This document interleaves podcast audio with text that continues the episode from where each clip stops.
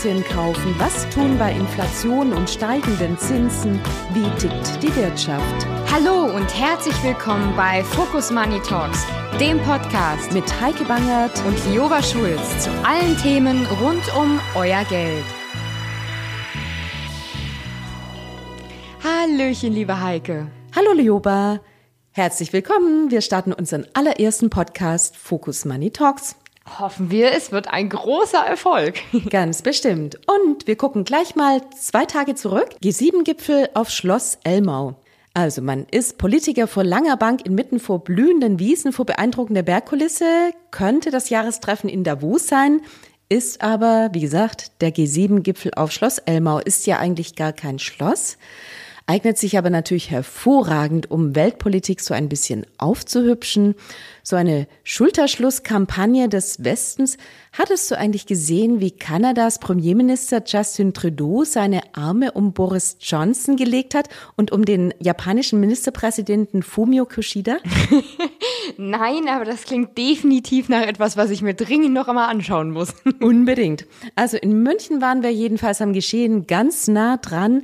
Also quasi stündlich donnerten die Hubschrauber über uns hinweg. Mhm. Und das alles für die Vertreter der sieben führenden demokratischen Industrieländer, heißt Deutschland, USA, Frankreich, Großbritannien, Kanada, Italien und Japan. Natürlich darf auch die EU nicht fehlen, vertreten durch Frau von der Leyen und auch den EU-Ratspräsidenten. Heißt immerhin, äh, Angela Merkel wurde dann durch von der Leyen als einzige Frau vertreten und hat das Bild etwas weniger im Anzug gestaltet. ähm, und es standen große Themen an, natürlich der Ukraine-Krieg, die Maßnahmen gegen Hungerkrisen, genauso wie auch die Lage der Weltwirtschaft sieht ja wirklich im Moment nicht gut aus, der Klimawandel und die Pandemie. Heißt ganz schön schwere Kost für nur drei Tage, die dann auch noch mit 166 Millionen Euro zu Buche geschlagen sind. Alles nicht ganz kritikfrei.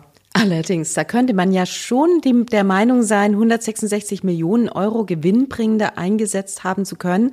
Wie dem auch sei, man muss jetzt nicht gerade bei Oxfam sein, die natürlich kritisieren, irgendwie, dass schöne politische Absichtserklärungen die Welt eben nicht voranbringen und äh, fordern konkrete Handlungen gegen Armut, Klimawandel und Hunger. Was mich eigentlich ein bisschen sehr verwundert hat, war, dass die Proteste sind doch sehr verhalten ausgefallen. Ich hätte mir da mehr erwartet. Und vor allem Kritik ist eben immer dann berechtigt, wenn wir sehen, dass Länder eben nicht am Tisch mitgesessen haben. Das sind die Schwellenländer. Vor allem sind das aber China und Indien, die als Vertreter eines großen Blocks dazu beitragen könnten, dass die Sanktionen gegen russische Öleinnahmen tatsächlich umgesetzt werden können, was bisher nicht passiert. Mhm, absolut, da kann ich dir nur zustimmen. Für mich ist das immer der Versuch, vor sehr schöner Kulisse damit abzulenken, dass eigentlich wenig passiert und wenig getan wird. Wobei mich eine Studie überrascht hat, und zwar eine Forschungsgruppe an der Universität Toronto hat herausgefunden bzw. analysiert, in welchem Umfang die Verpflichtungen des G7-Gipfels immer so umgesetzt werden. Und für mich überraschend, 75 bis 85 Prozent der Verpflichtungen wurden tatsächlich erfüllt. Klingt doch cool, wenn wir wir sehen, wie viel wurde jetzt äh, zugesagt, dann könnten wir es schnell runterrechnen. ja, es kam auf jeden Fall sehr, sehr viel Geld zur Sprache. Allein rund 600 Milliarden Dollar für Energieprojekte, den Klimaschutz und die Pandemie und auch nochmal 28 Milliarden Euro für die Ukraine als Finanzhilfen, sowie natürlich die zeitlich unbegrenzte Unterstützung, die zugesagt wurde. Und weitere Sanktionen gegen Russland stehen auf dem Programm. Explizit geht es da wohl um die Rüstungsindustrie.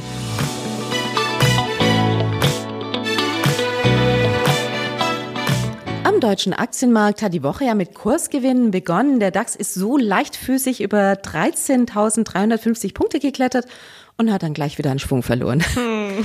Naja, anders in China. Dort liegt der Hang Seng China Enterprise Index in Hongkong seit Jahresanfang nur noch mit 4% im Minus.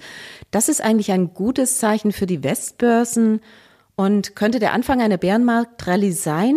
Ganz gut möglich, wenn eben China, und das ist die Voraussetzung, ab der Jahreswende die Null-Corona-Politik lockert und die Materialengpässe abebben.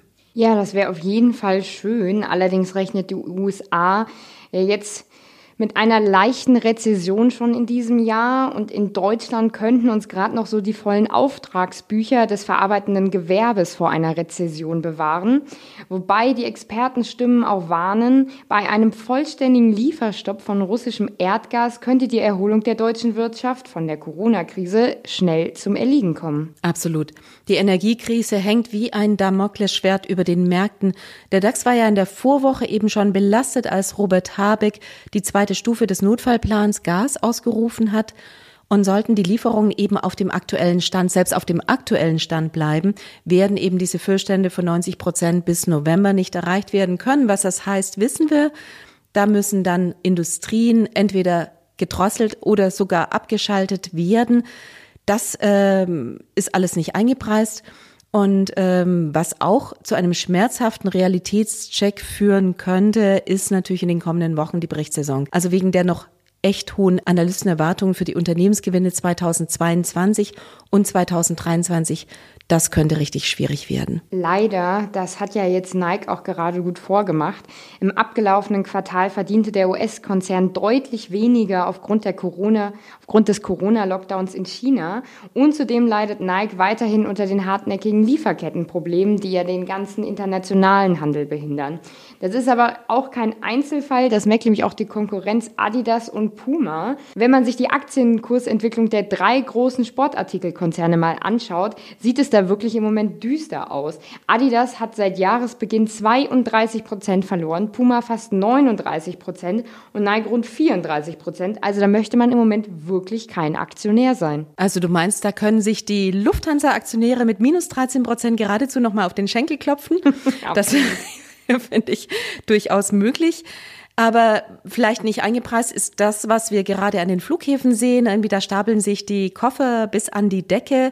Und äh, erstaunlich fand ich auch die, das Schreiben von Lufthansa-Chef Carsten Spohr heute an die Belegschaft beziehungsweise seine Kunden, wo er einräumt, dass der Vorstand es doch und wie er sagt, an der einen oder anderen Stelle mit dem Sparen übertrieben hat.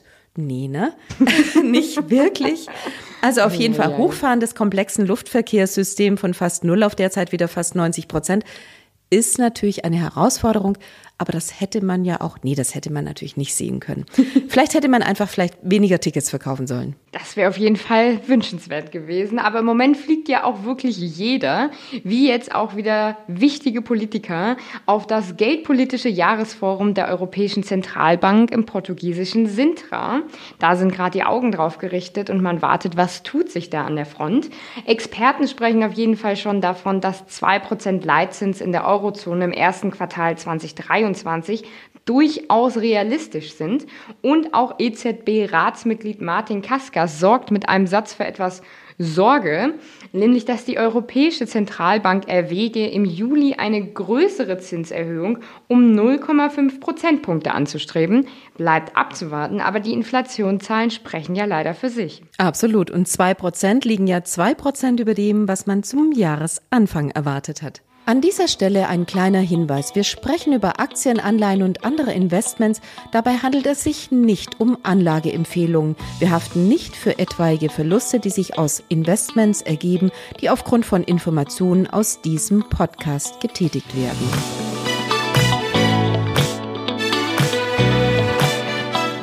Also was mich diese Woche besonders schockiert hat, war das Bild der ausgetrockneten Po-Ebene im Norden Italiens. Da sieht es ja stellenweise aus wie in der Saalzone. Ja. Ähm, der Pegelstand des Po's, habe ich gelesen, irgendwie ist auf einem Stand so niedrig wie seit 70 Jahren nicht mehr wirklich schockierend und da ist absolut verständlich, dass da der Ruf nach einem nationalen Notstand lauter wird. Ja, und es wird auch. Mailand will die Wassernutzung in der Stadt sehr, sehr stark beschränken und tut das auch schon. Die Thermostate in Geschäften dürfen nicht unter Temperaturen von 26 Grad gestellt werden. Bedeutet, es darf nicht klimatisiert werden. Die Türen müssen geschlossen gehalten werden. Brunnen werden abgeschaltet. Naja, und klar, die Bewohner sollen ihre Gärten nicht mehr bewässern. Ja, absolut Wahnsinn, was es da alles gibt. Es ist ja sogar in der Diskussion gewesen, dass das Wasser aus dem Gardasee entnommen werden soll. Deutschlands Lieblingssee ungefähr.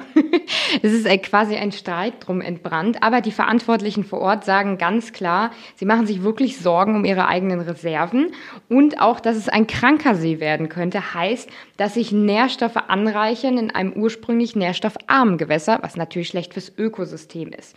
Heißt, die Empfehlungen werden durch die Bande immer verrückter, zum Beispiel auch schon zum Zähneputzen oder das Autowäschen verboten sind. Oh oh, Heiligsblechle, schlecht für die Schwaben.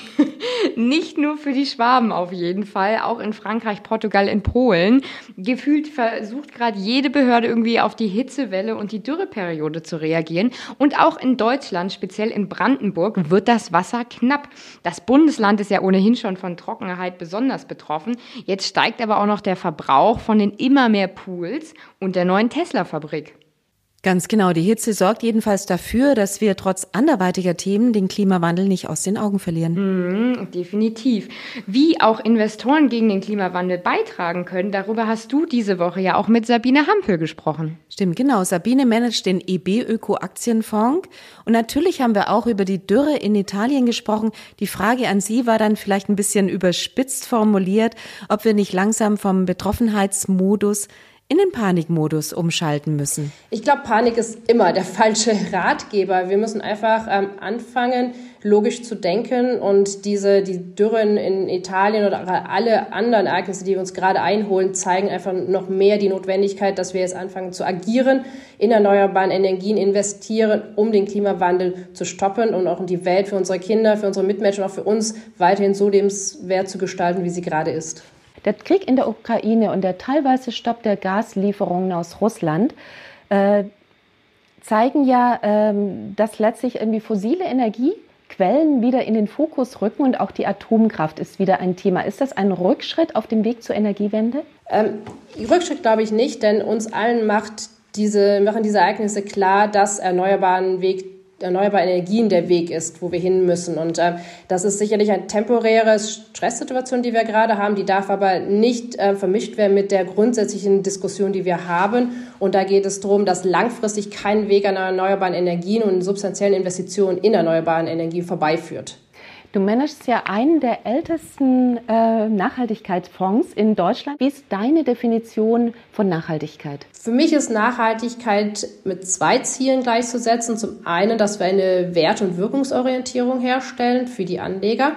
Und zum anderen ist es auch so, dass wir Nachhaltigkeitschancen und Risiken definieren. Und äh, jeder Nachhaltigkeit ist nicht schwarz oder weiß. Und ähm, ich freue mich auch, dass wir sehr eng mit der Uni Kassel, Uni Gießen und Uni Hamburg zusammenarbeiten. Da und vor allen Dingen mit Professor Dr. Klein, der den ersten ähm, Lehrstuhl für Sustainable Finance gegründet hat. Und da geht es darum, Theorie versus Praxis. Und es ist die Diskussion, die das Ganze so spannend macht. Und zwar die kontroverse Diskussion. Es gibt nicht richtig und falsch, sondern es gibt super, es geht um die Graudefinition. Und da müssen wir uns finden. Und dafür müssen wir diskutieren und auch andere Meinungen gelten lassen. Und das ist etwas, was uns auch weiterhin vorantreibt, dass wir es schaffen, dort einen Beitrag zu liefern, klug investieren in Unternehmen, die tatsächlich auch einen Impact haben.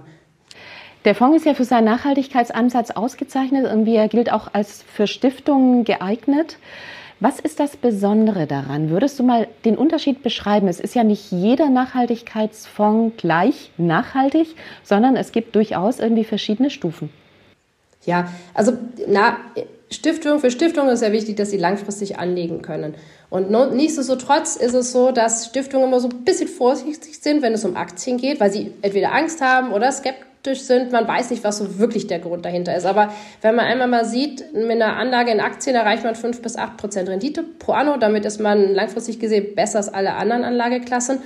Und nun ist es, liegt es an uns, den, den Stiftungen auch das Vertrauen zu schenken, dass sie in ein sicheres und transparentes und nachhaltiges Produkt investieren. Und jetzt haben wir hier ein Produkt, was 31 Jahre am Markt existiert, also einen langen, langen Track Record hat. Es ist ein global anlegender Fonds, es ist ein Artikel 9 Produkt und ein Impact Fonds. Und es erreicht sogar das 1,5 Grad Ziel des Pariser Klimaschutzabkommens. Das erreichen sehr, sehr wenige Fonds aktuell und das ist etwas, was uns super stolz macht. Und die Nachhaltigkeit erreichen wir dadurch, dass wir tatsächlich auch nur in die Champions investieren. Aber da sprechen wir wahrscheinlich später nochmal. Da sprechen wir gleich nochmal. Und wie genau. gesagt, was wichtig ist, was auch diesem Fonds da ist, es geht um die Transparenz. Das hatte ich angesprochen, wenn wir Diskussionen führen, sie sollen transparent sein. Und der Anleger soll genau wissen, wo rein er investiert. Deswegen haben wir bei uns eine eigene ESG-Integrationsabteilung, die auch für den Fonds ein kurzes oder ein langes Nachhaltigkeitsreporting zur Verfügung stellt, so dass es nicht nur darum geht, wir behaupten mal kurz was, sondern es ist tatsächlich schwarz auf weiß ähm, nachlesbar auf 30 Seiten, wie, wie denn es um das Nachhaltigkeitsranking des Fonds steht. Ist es denn so, dass aufgrund der ich sag mal, so wie man es früher gesehen hat, aufgrund der Einschränkungen irgendwie man auf Rendite am Ende verzichten muss? Ähm, zahlreiche Studien haben belegt, dass dem nicht so ist. Ähm, sicherlich gibt es immer Phasen, wo der ein oder andere Fonds besser ist, aber das betrifft auch andere Fonds. Von daher langfristig und wir sind long-only investiert, ist die Renditeaussichten bei einem nachhaltigen Fonds genauso gut wie bei ähm, Vergleichsportfolien, die es gibt. Transparenz, hast du gesagt, das ist das Wichtigste. Irgendwie Transparenz äh, ist gerade aber auch vermutlich das Schwierigste am Markt. Das Wort äh, Greenwashing äh, geht durch die Branche und ähm, manche etikieren, äh, etikettieren irgendwie zu viel darauf, irgendwie als tatsächlich irgendwie drin ist. Woran liegt das? Äh, ist das deiner Meinung nach irgendwie äh, ein nicht wollen oder ist das einfach irgendwie auf dem Weg irgendwie dazu, dass man eigene oder dass man eine gesamte Regeln findet? Also was macht das so schwierig irgendwie, dass man nicht tatsächlich äh, ausweisen kann, äh, ob es tatsächlich so nachhaltig ist, wie eben als Etikett eben auch draufsteht? Also wir beobachten diese Vorwürfe des Greenwashings natürlich sehr aufmerksam, weil das einfach der Branche einen riesigen Schaden zufügen kann. Und es liegt an uns, das zu verbessern. Und es zeigt, diese Debatte zeigt aber auch, dass klare Regeln in unserer Branche zwingend notwendig sind, um dieser Greenwashing zu vermindern oder auch gerade zu verhindern. Und das ist die Verantwortung, die wir gegenüber den Anlegern haben. Das heißt, ähm, für uns ist es wichtig, wir haben sehr strenge nachhaltige Anlagerichtlinien und ein einiges ESG-Integrationsteam, wie ich gesagt habe, um eben möglichst engmaschig zu kontrollieren, ist das, was wir behaupten nach außen, ist das auch in unseren Fonds drin und leben wir das, was wir vorgeben zu leben. Und ähm, von daher der erste Schritt ist ein extrem, nachhalt, ein extrem gutes Nachhaltigkeitsreporting zu haben. Es ist Arbeit, aber dieses, dieses, dieses Geld, sollte jedes Unternehmen in eine Abteilung investieren, um das gegenüber dem, dem Kunde nach außen auch kommunizieren zu können, damit er auch genau weiß, was er kauft. Und es geht auch darum, dass wir uns ständig verbessern. Deswegen ist es auch so wichtig, dass wir uns ähm, auf ein gemeinsames Regelwerk diesbezüglich auch einigen langfristig. Du hattest ja gesagt, ihr investiert in die Champions. Also die Champions der Nachhaltigkeit oder die Champions an den Aktienmärkten? Oder beides? Äh, natürlich beides.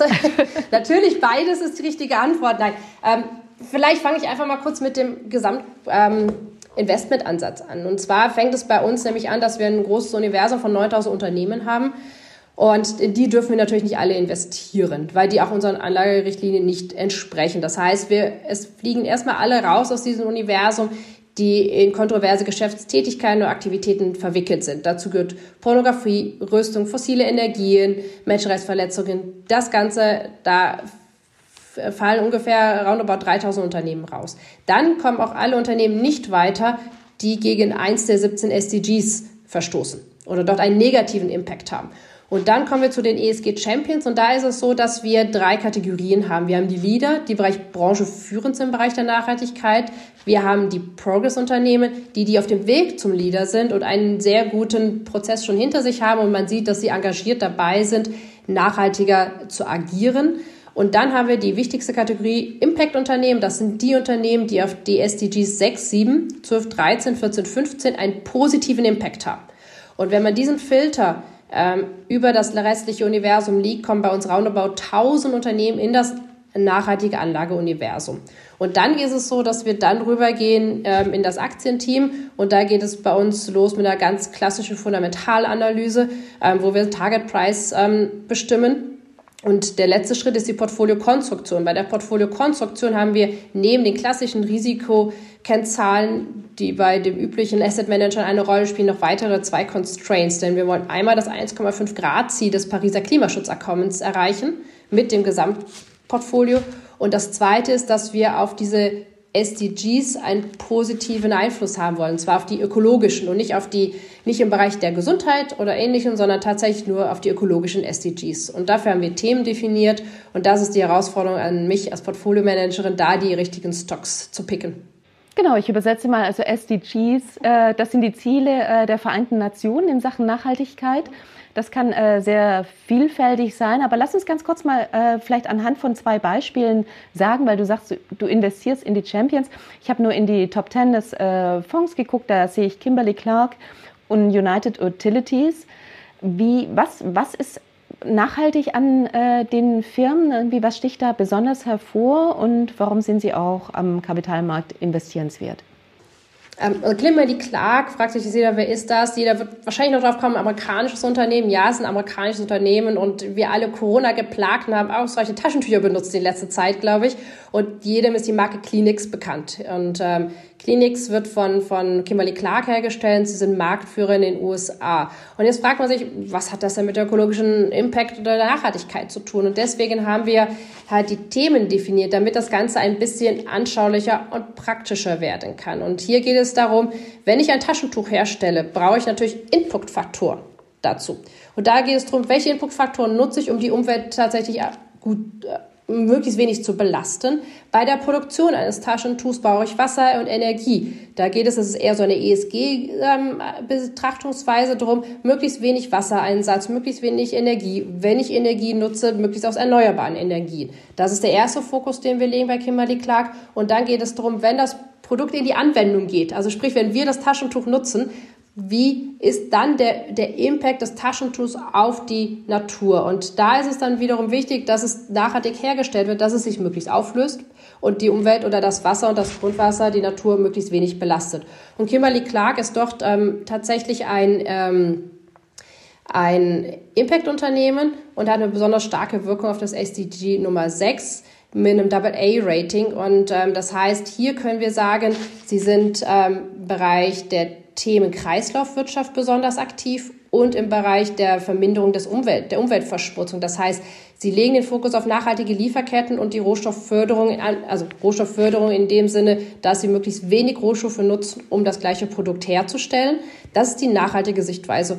Und damit wir noch einen ökonomischen Impact erreichen können, hat Kimberly Clark eine Marge von roundabout 13 Prozent, eine Dividendenrendite von 3 Prozent. Das heißt, ich muss natürlich auch beide Sachen verfolgen. Ich möchte ein Unternehmen haben, was einen ökologisch möglichst positiven Impact hat, also in dem Sinne die Umwelt schont und auch einen ökonomischen Impact. Und bei einer Marge von 13 Prozent in der aktuellen Zeit sind wir mit der Kimberly Clark recht zufrieden im Fonds. Und bei United Utilities? Also weil ich das vorher noch gefragt habe. Ja? ja. Ja, United, United Utilities ist ein klassischer Versorger. Es ist ein wahrscheinlich sehr langweiliges Business, wenn man sich das so vorstellt. Ein britisches Unternehmen, auch dort marktführend in dem Bereich.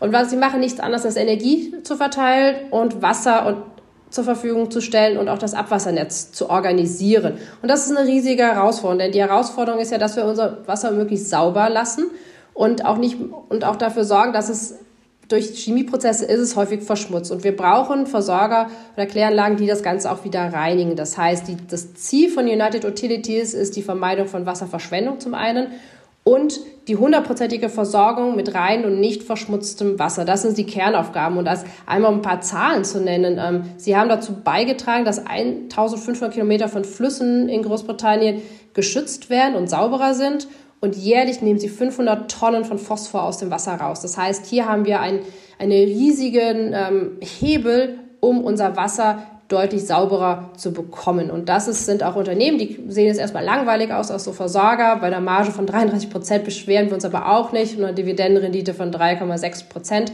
haben wir hier ein Impact-Unternehmen, was eine hohe Wirkung hat auf die Ziele 6, 12 und 14 mit einem Double-A-Rating. Mhm. Wir haben ja jetzt gerade, weil du sagst irgendwie, das ist ein Versorger, ist ein langweiliges Unternehmen, aber langweilige Unternehmen sind ja gerade sehr en vogue in dieser Marktphase, äh, wo die Kurse irgendwie doch deutlich nachgegeben haben und wir in einer Korrektur stecken, von der wir noch nicht wissen, ob äh, sie so weitergeht oder ob wir irgendwann eine Bodenbildung äh, gefunden haben. Welche Aspekte auf der Fundamentalanalyse gehen in deine Analyse mit ein? Also wir haben ein klassisches DCF-Modell als Grundlage genommen, haben es tatsächlich modifiziert. In meinem Team ist ein Analyst, der da sehr pfiffig drin ist, der das ähm, geupdatet hat, damit wir tatsächlich auch Faktoren wie wie ist das Wachstum, wie sind die strukturellen Probleme und auch nochmal einen ESG-Faktor mit einbauen können. Und ein wichtiger Faktor für uns ist das Management. Und da können wir auch extra Punkte vergeben, wie gut oder schlecht ist das Management. Und ich glaube, in der aktuellen Zeit, wo wir die makroökonomischen geopolitischen Herausforderungen extremster Art haben, ist es umso wichtiger, ein extrem gutes Management zu haben. Und ähm, in, unserem, in unserer Analyse fließt natürlich auch ein, wie ist das Gespräch mit dem CEO verlaufen. Und ähm, das sind ganz klassische Aufgaben von uns, mit dem Management zu sprechen. Wie ist der Plan in den nächsten ein, zwei, drei, fünf Jahren? Wie schaffen Sie es, die Margen zu halten? Welche Risiken sehen Sie? Müssen Sie investieren? Es sind verschiedene Faktoren, die gerade mit reinlaufen, zusätzlich zu der Herausforderung, dass, der, dass wir umso mehr gerade unser, unser Klima schützen müssen. Das heißt, zum einen natürlich wollen wir gute Margen sehen, gute Geschäftskonzepte, aber es ist ein weiterer Constraint dazugekommen, denn wir müssen unser Klima schützen und damit müssen jetzt auch die, das Manage, muss das Management umgehen und ähm, da ist es an uns und das hebt uns von passiven und ähm, Fonds einfach ab. Wir können mit dem Management sprechen, wir wissen, was ihr Plan ist und ihre Probleme auch. Und das ist das, um nochmal auf meine Eingangsstatement ähm, zurückzukommen, unglaublich spannend rauszufinden, wie gut viele im, im Management sind.